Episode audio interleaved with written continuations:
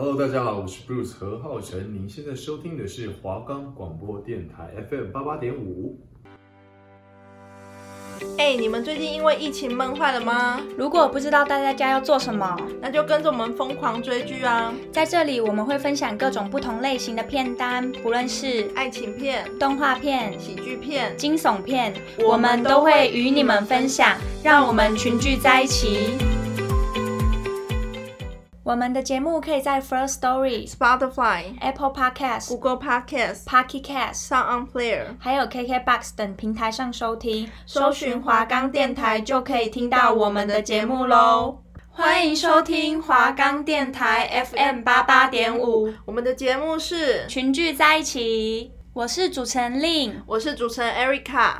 好，那首先想先跟大家介绍我们的节目流程。那今天的主题背景呢，是有关于医疗方面的作品，然后我们两位主持人会回到之前的模式，就是各自推荐一部依据今天的主题，然后各自推荐一部自己所喜爱的片单。接下来我们会根据主题的氛围推荐两首歌给大家，之后才会进入主持人所分享的片单内容。那大家如果有兴趣的话，再继续听下去哦。那 Erica，你今天要推荐的医疗方面的作品是什么？我今天要推荐就是一部韩剧哦，韩剧，我也是韩剧，你是什么？哎、欸，我要介绍的是《医生要汉》哦，有听过，可是之前没没有看。哦，那你要介绍什么？我要今天要介绍的是《机智医生生活》。哦，那一部那个 Netflix 很红，很红对，超，爆红这样。好，那我想要先跟大家分享一下，呃，《机智医生生活》这部韩剧。那我相信，就是有在追韩剧的人，绝对都知道这一部，因为它真的是蛮红的。那我现在前情提要一下，就是这一部《机智医生生活》这部韩剧，它总共有两季。那第一季是在二零二零年去年的时候三月播出的，那第二季是在我们今年暑假已经结束的六月的时候播出，然后九月的时候完结，所以它是隔了一年才播出第二季。那因为我都是跟播，就是从这一部其实他说他已经在筹划说要拍这个这一部韩剧的时候，我就真的超爆期待，因为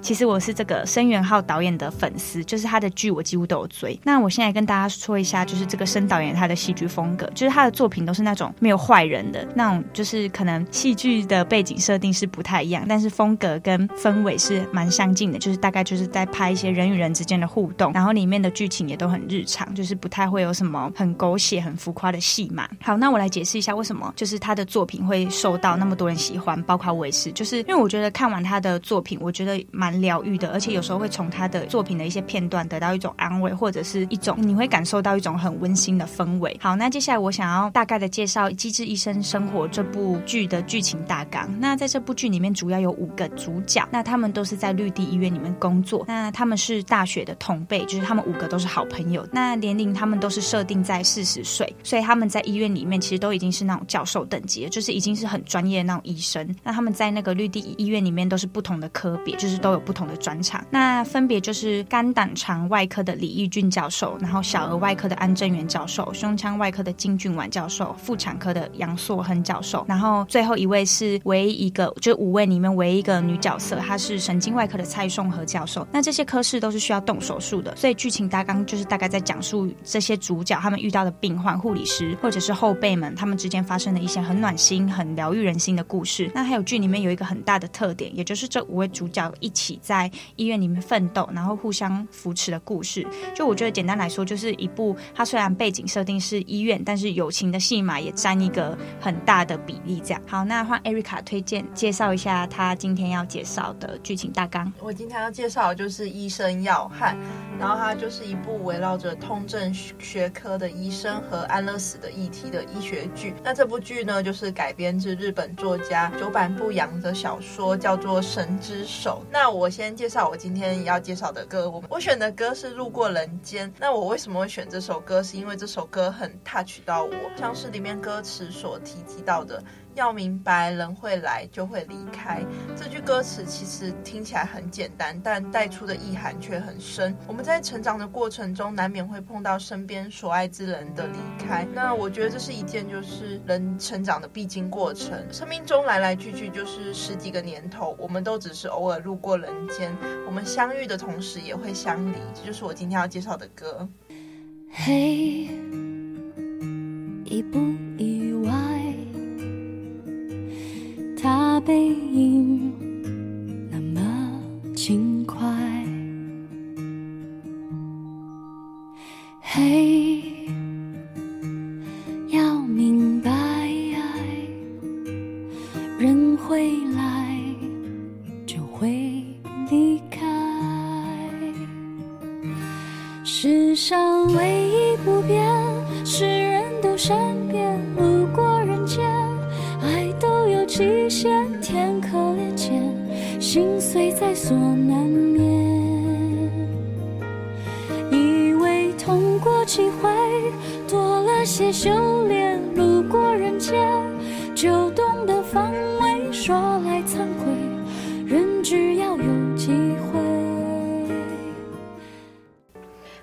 接下来想我想要先跟大家分享，就是我选出对于《机智医生生活》这一部我比较印象深刻的片段，因为其实这一部剧它总共有两季，所以我也不太可能把它浓缩，所以我就是可能讲几个我觉得比较印象深刻的片段。好，那第一个片段就是剧中的那个我刚刚讲肝胆肠的那个外科李义俊教授，他剧中都会遇到很多相反或者是不同的病人的案例，例如他会遇到让女儿捐了两次肝，但是都还继续喝酒，然后不吃药的病患，就是不太珍惜自己的身体。那他也会遇到，因为现在的肝是自己儿子捐的，或者是女儿捐的，所以他很珍惜自己的身体。就是透过这两个小故事，其实我可以就是从里面了解到说，哎，其实这世界上有很多不同的人，然后不同的故事，然后也有很多身处在不同处境的人，那他们的心境也可能会不一样。好，那第二个我想要介绍的片段是那个杨硕金，就是他是妇产科医生。那你第二季里面有一个小故事，就是这个硕金帮忙一个产妇。生，但是因为那个孩子是早产，所以就没有保住。那他其实一直很自责。但是我们从第一季或者是第二季都可以发现，其实这个硕金的个性，他其实比较内敛，他比较害羞，就是他不太会讲那种比较难说出口的话。那这一集就是演到他，因为这个没有保住早产孩子的妈妈，他觉得他觉得有点对不起他，所以他在这个妈妈出院的时候就给他一封信，然后信里面就有提到说，有时候不幸的事也会发生在善良的人身上。就是其实我觉得看到这一段还蛮触动到我的，因为我觉得这句话就是我们人生中一定会遇到，就是有时候其实很多事情不是努力就会有圆满的结果。那有些事情也不会说哦，你是一个很善良人，你就一定会人生都过得很顺遂。就是你人生中一定会遇到你会受挫的时候。但是其实有时候我们换个角度想，有也许这个挫折过了，你拥有的力量就变大，就变得更坚强。好，那接下来的片段是嗯、一个我在第二季里面印象最深刻的片段。那它是发生在小儿外科安正元教授的这个故事里面。那这个片段就是在讲说一个小女生，她叫做恩芝。那她在就是她正在排队等这个人工心脏的移植手术。那其实她已经排很久了，所以想当然，这个恩芝的妈妈其实每天都是驻守在医院，而且就是我刚刚讲说，她就是已经很久了。因为其实这个人工心脏的手术，它其实是没有办法预知说哦，我什么时候排得到，因为它就是要可能有人忽然发生嗯、那个意外，然后你也要体型什么的相对应，你才有办法接受捐赠，就是有点天时地利人和这样子。好，那后来就是也有一个小男生住进来，那他的名字叫做明灿，那他也是要等待这个人工心脏移植。那这个明明灿的妈妈就是因为自己知道他的小孩要等待这个配对，所以其实他一直他有一点没有办法，一时之间有点没有办法接受，因为事事情来的太突然，而且你不知道你什么时候等得到，所以他就是其实有点嗯、呃，在那时候在接受到这个消息的当下，他其实是有点反应不过来的，然后就是每天都是就是很沮丧这样子。好，那然后就是这个恩芝知道明灿的妈妈这样子，所以他每天都会去跟明灿的妈妈讲一些加油打气的话，可能跟他说你要打起精神啊，然后也有提到说我们都是马拉松的选手，然后现在才正要开始，所以我们不能比小孩还要先认输，就是一直鼓励他这样子。那后来就是嗯，这个明灿的妈妈接到了一封电话，然后就是在讲说哦，明灿等到了这个心脏移植的手术可以接受移植了。那其实剧情演到这边的时候，我当下第一个想法是蛮自私的，觉得说啊，居然我第第一个想法不是说哦天呐，明灿终于要就是可以接受手术，我第一个想法是说哈、啊，那恩芝呢？就是因为会觉得说好像会觉得说好像要恩他们好像更累，但其实我觉得我不应该这样想，只是我觉得就是那时候知道当下，我会觉得说好像恩芝跟恩芝妈妈其实他们也很辛苦，他们等的时间也都比这个明灿还要久，而且前面也有提到就是恩芝妈妈就是会一直很善良的去安慰这个明灿的妈妈。那剧情演到后面就是有一部嗯恩芝的妈妈就是知道这件事情，她就是当然很开心的去祝贺明灿的妈妈，然后就是跟她很感动，就是跟她恭喜啊这样子。但是后面晚上的时候就没人的时候，嗯画面就带到恩芝的妈妈在那个医院里面的花园里面，就是泪崩，就是整个大哭这样。我觉得其实这一幕还蛮真实的。我觉得他透过这个画面，会让我觉得其实人与人的相处就是很长，就是这个样子。就是虽然我们都是善良的人，可是人性就是这样。那最后恩智当然也是有等到这个医治手术。那敏灿妈妈就是也有跑去跟恩智妈妈说：“恭喜你终于得到。”然后他们两个就是有点相拥，然后哭泣这样子。就是这一幕，我觉得还蛮就是还蛮感动的。大家就是都应该有哭，就是这一段。好，那接下来我要讲的是，呃，应该是第二季的第九集左右。这个第九集都是在讲这个主题，然后主要里面有两个小故事。那这个这一集的里面有一个故事，就是在演到说有一个很严重的伤患，他因为发生意外就被紧急送到了急诊室，然后经过了急诊医师的急救过后，才被送到了手术室，然后透过里面的两位男主角才救活了。那其实这个病患醒了之后，他马上就跟那个那两位主角道谢。那我两位男主角嘛，因为帮他动手术，但是他其实没有跟那个急诊的那个医师表示什么。那其实演到这边的时候，我我也会惊觉说，哎，对，其实急诊室的医生好像真的蛮常被忽略的。但是换另外一个角度想，又会觉得说，其实没有这些急诊医师帮你做一个紧急的抢救，那那些病人也是没有办法进行后续的手术。好，那另外一个小故事就是发生在呃刚刚那个安正元小儿外科里面，就是有一个小女生她被医治好了，然后也顺利健康的出院之后呢，这个小宝宝的妈妈就很感动的去跟那个教授道谢，但是那个安正元就回她一句说，其实我只是每次来巡诊五分钟看一下些小朋友而已，但是剩下的二十三个小时五十五分，其实都是这些护理师在照顾这些小朋友。那那个妈妈这时候才惊觉说，对，其实那些护理师才是真的第一阵线去处理那些小朋友，他们哭的时候，他就要抱他，然后喂他喝奶这些等等。那其实他那个妈妈就是最后有送了送了一些他亲手做的便当，然后他也有写了一封信给那些护理人员。其实我看到这个片段的时候非常有感触，因为其实我妈妈就是护理人员，而且她的单位就是跟这个呃剧里面的是一模一样，就是这个新生儿中重度 IMU 病房。所以其实我看完我觉得还蛮感动的，因为就可能觉得很贴近我吧。所以其实看了还觉得哎，真的还蛮贴近人心的。就是有有时候也会听我妈分享一些她小孩怎样怎样怎样。对，那其实我觉得这一集的主轴就是放在说，其实很多时候不单纯只是医院，我觉得可能我们生活中会很常忽略一些可能没有这么发光发热的人，没有这么好像比较站在那个舞台上前面的人。但是其实我们说实在，我们也不能没有他们。我举一个最普通的例子，譬如说农夫或者是在工地做工人，我们现在吃的米就是农夫在种的嘛，我们住的房子也是工人在帮我们盖的。所以就是其实还有一大堆，只是我现在只想要这个。有时候其实仔细去观察一些平常不会去注意到的人，其实我们会发现说，他们也很努力的在自己的岗位上工作，然后认真做好每一件事情。好，换我今天要介绍我的那个医生要汉的故事。我先讲，就是女主角叫姜诗英，然后她是李世龙饰李世龙饰演的，然后后男主角就是车耀汉，就是池胜饰演的。女主角诗英和她的父亲，他们都是攀岩的爱好者，然后在某一天，他们父女俩一起去攀岩，结果没想到攀岩的同时。父亲的攀岩设备就突然断裂了，然后他就这样掉下了，就是悬崖。然后诗音就赶紧去山下找他父亲。那大家也知道，就是在山上就是讯号很不好，然后电话很难打出去。没想到那天就下起了大雪，然后诗音的家人，也就是他妈妈跟他妹妹，就想说，喂喂，为什么爸爸跟就是他女儿都还没回来嘛？然后他们也就是联络了就是救难队这样。结果呢，诗音就在那个野外发现了他父亲，然后已经是重伤了，然后他父亲也痛不欲生，甚至就是想让诗英，就是说，呃，不要再对我急救，因为他们都是医生，所以大概会知道要怎么做紧急处理。不过到最后呢，父亲就是算得救，却成为了植物人。诗英的妹妹就很生气，说姐姐为什么要就是跟爸爸去攀岩？如果没有去攀岩，他爸爸就不会受重伤，现在就不会躺在病床上。然后也狠狠的打了诗英一巴掌。诗英只是流泪，但是却没办法反驳。但因为他内心其实十分非常懊恼跟自责。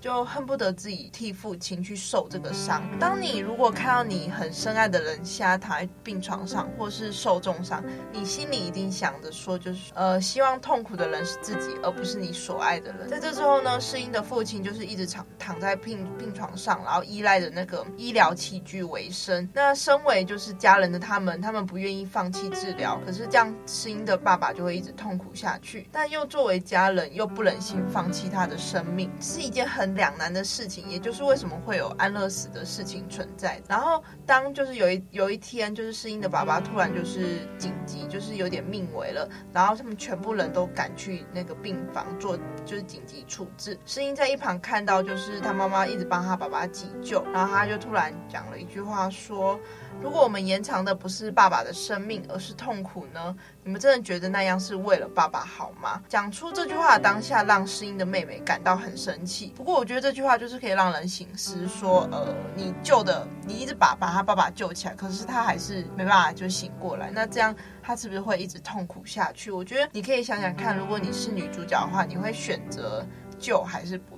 然后这时候就是画面就是带到就是登山的时候，他们攀岩的时候嘛，然后诗音的爸爸就一直想要讲一句话，可是他一直欲言又止。当他发生意外的时候，他就对诗音说，就是他就诗音发现他坠入山谷的时候，然后找到他爸爸的时候。他就对诗音说：“不让病人死掉的方法，那就是专心去救绝对不会死掉的病人。”这句话听起来蛮现实的。不过他爸爸虽然受重伤，就讲出这句话也体现了这句话的意义。虽然就是很现实，但是他有他的道理存在。因为他爸爸目前就是因为无法自主呼吸，如果要让他离开，就是要拔掉呼吸器。接下来我要介绍男主角的故事。男主角一开始你会在片中，就是因为男主角是入狱。那为什么会入狱呢？是因为入监狱，因为他我都叫男主角称为他叫教授，因为教授在当医生的时候，他把他杀死了两个。小孩的重刑犯，就是他让一个犯人安乐死，然后那那个我们要称为他病人，但是那个病人叫尹尹生奎。当教授就是看到诗音，因为他爸爸就是他希望他爸爸安乐死的时候，然后而伤心欲绝。教授也回想起了他的故事，因为当时呢，教授说这个病人跟我毫无血缘关系，但那天我还是亲手了把就是过量的药剂打进去，然后他也很害怕，然后觉得非常内心非常沉重。然而他就觉得说，诗音面对的是他爸爸，而且假如是他。真的要安乐死的话，他是亲手要把他爸爸的心脏给停掉。这样，我很喜欢这段旁白，意思说，就是教授其实一直都没有忘记，就是他安乐死一个病人的事情。他其实内心也一直非常害怕，然后就直到现在他也没有忘记。然后这部剧当中还有许多的小故事，我举其中一个我特别有印象的，就是有一个教授在诊疗一位拳击手，然后那位拳击手叫朱亨宇。那情况跟前面我所提到，就是那个安乐死的完全不同。这个拳击手呢，他知道，对，他知道说他是一个要在运动场上靠身体吃饭的人，可是他身体已经不太像以前那么灵活了。对他来说，这其实就是一件。悲观的事情，然后他也跟医生说，如果我的情况危急的话。他就有签一个意向书，他就跟医生说，如果情况危急的话，那就不用特别就是对我做急救这样。但医生教授就是还是义无反顾的帮他找出病因。正当就是其他医生都哎，就是找不出原因了，然后但是教授就是不肯放弃。然后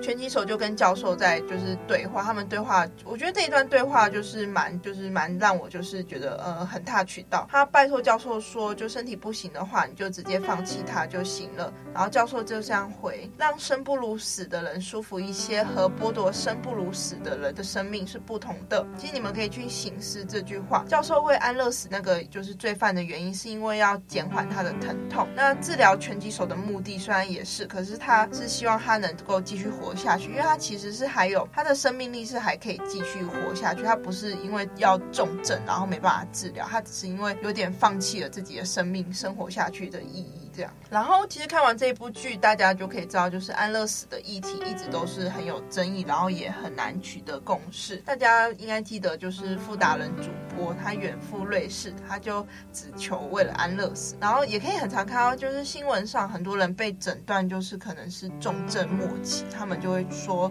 就是跟医生跟他们的主治医生说，就如果真的有个万一，那就不要急救。那就等于就是放弃治疗，可是这种放弃治疗是称为就是不刻意延长生命。那富达人的主富达人主播是希望加工自杀，那这就是安乐死最大的争议，因为两者是不一样的，就是死亡方式。看完心得感想，就是我会思考说，如果嗯，那因为我们一定会遇到生老病死或是意外，那我们不知道。那如果假如今天我是诗音的爸爸，那我会思考说，如果我躺在病床上，那我会就是如果我的我。如果看我家人每天那么难过的话，我会希望就是让他们放我走。如果我真的有那一天的话，我不希望他们每天就是可能跟我对话，但是我没办法回话，就是等于是一个就是他们只能一直关心我，但是我可能没办法回报给他们。我也不希望就是看到他们那么难过，然后我又什么都不能做。那令你看完你的《机智医生生活》，那你有什么想法？好，那我来讲一下我对这一部剧的感想。就是其实我对于这部剧真的有太多喜欢的地方，但是我也必须说，其实这部剧也不是会每个人都会喜欢这种类型的，因为其实这种剧很重，它很重那种人物设定，还有人物的特点，所以我觉得导演一一开始一定会花比较长的时间来铺陈整个人物的定位。嗯，所以其实很有可能你前面看的时候，你会觉得，哎，好像蛮无聊，而且没什么重点的。但是我必须说，如果你跟我一样，你喜欢这个导演的这种作品的风格的话，他的作品其实都很值得去看。那我最喜欢的就是我觉得可以蛮值得一提的，就是《请回答一九八八》。好，就是如果之后有机会的话，我可以来讲一下这部作品。好，那回到这一部作品，就是《机智医生生活》。那我来讲一下我看完的心得，就是我很喜欢他会利用很多小故事去引导主题，像让我们去省思一些一些事情，像譬如说我刚第一个提到捐肝的事情，或者是他会透过一些小故事、小人物，让我们去看到说，哎，原来其实这个世界上还有很多我们忽略的人。就是我每次看完他每一个主题，我都会觉得很疗愈、很温馨，或者是很暖心。那我觉得这部剧还有另外一个很大很大的特点，就是我刚刚前面有提到友情这个方面。那就是你看完这一部剧后之后，你会觉得说，哦，其实我们身边还有很多值得我们学习或者是一起前进的人。好，然后另外，嗯，还有就是一个小巧思，就是导演他们在当初说要拍这部戏的时候，就算是一个我在其他的剧里面没有看过的片段，就是是他们五个，就是这五位主角，他们在戏里面有组一个乐团，那他们是真的是这些实际的演员，真的下去唱的，然后真那个每一个乐器都是他们自己要去学的。好，然后在里面就是剧情就是有带到说那个乐团是他们大学里面其中一个主角他们想要组的，反正他们后来就有组，就是他们在每一每一集哦，就是两季，然后每一集的结尾的时候都会唱一首歌，那那一首歌可能会是翻唱以前的老歌，或者是他们真的自创一首歌，然后会根据那一集的主题氛围，就是唱出一首歌给给大家听。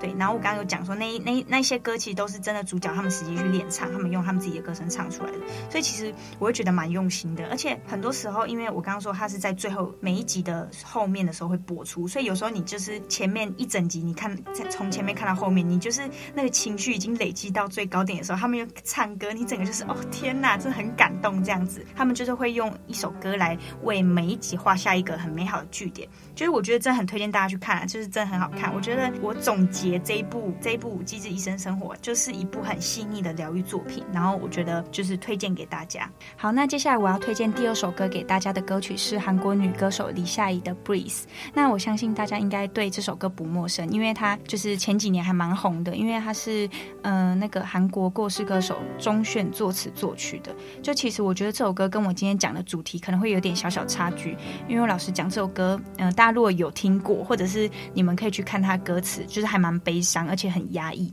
那我想要透过这首歌传达给大家的讯息，就是其实我觉得我们人生中一定会遇到挫折，或者是会经历一段你觉得很痛苦、你很压抑、很不舒服的时光。但是我觉得我们都会撑过去，而且我觉得我们会在这一段时期得到成长、得到收获。就跟《机智医生生活》他第二季最后一集，他想表达给观众的一句话一样，就是他问一个主角说：“诶，为什么你会喜欢若日落这个？”时刻，因为下下班的时候到了，你可以回家了，所以你才喜欢。那我觉得他透过这一段话想传达给大众的意思就是说，我觉得我们人生一定会遇到我们还在苦撑或者是还在上班的那一段时刻，我们可能很不舒服。可是我觉得我们也许撑过去，撑到下班的时候，我们就可以看到美丽的夕阳。所以就把这首歌推荐给大家。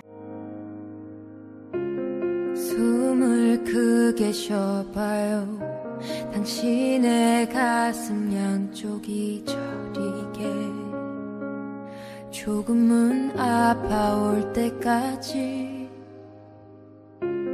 숨을 더 뱉어봐요. 당신의 안에 남은 게 없다고 느껴질 때까지 숨이 벅차 올라도 괜찮나요. 아무도 그댈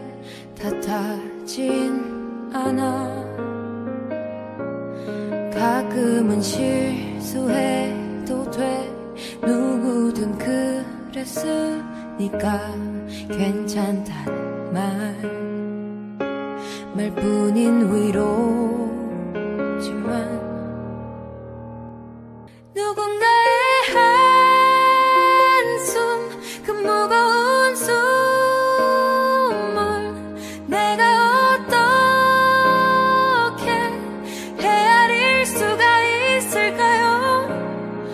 期待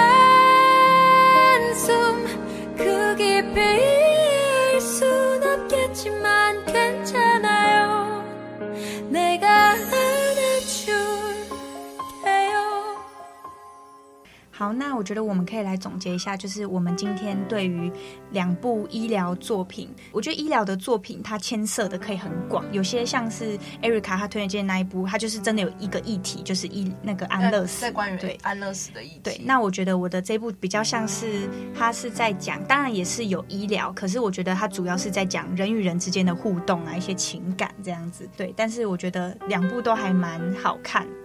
其实还有更多的医疗剧，就大家也可以去多多支持。之前对是，哎，大家应该也知道，就是嗯、呃，韩剧有一部叫做《浪漫医生金师傅》，那部也很有名，很有名。对，我们两个也都有看过。那它里面好像也是两季，然后也准备要拍第三季，就是也是蛮好看。它里面就是有一个主要的，就是金师傅，然后他很厉害，这样，然后就是在讲说他的一些理念啊，还有他的一些，就是有有属于他自己的一个精神在。对，大家也可以就是去探讨说，呃，关于自己的生。生命的议题，就医疗就会牵扯到自己生命有没有照顾好自己的身体，那也可以多关心自己家人的身体状况。我觉得就是在看医疗剧的时候，你看到那些生离死别的画面，就会不禁的想起自己身边的人，就有多久没有好好关心自己的爸妈这样。对，我觉得医疗剧它其实牵涉的就是范围其实可以很大，它可以，它也可以就是单单纯的一些医疗上面的议题，像我这部里面也有，嗯，我刚刚讲器官捐赠，就是因为就是现在等器官捐赠的人其实很多，对，然后他们也很辛苦，所以里面有点像是在呼吁大家，如果 OK 的话，你觉得你可以，你其实可以去签那个就是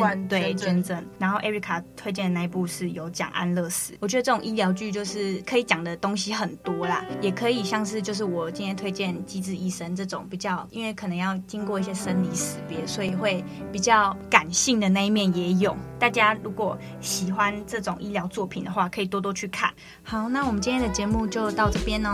如果你也喜欢我们节目的话，或者是你也想听更多就是我们分享的片单，那下周要统一时间收听哦。好，那大家拜拜，拜拜。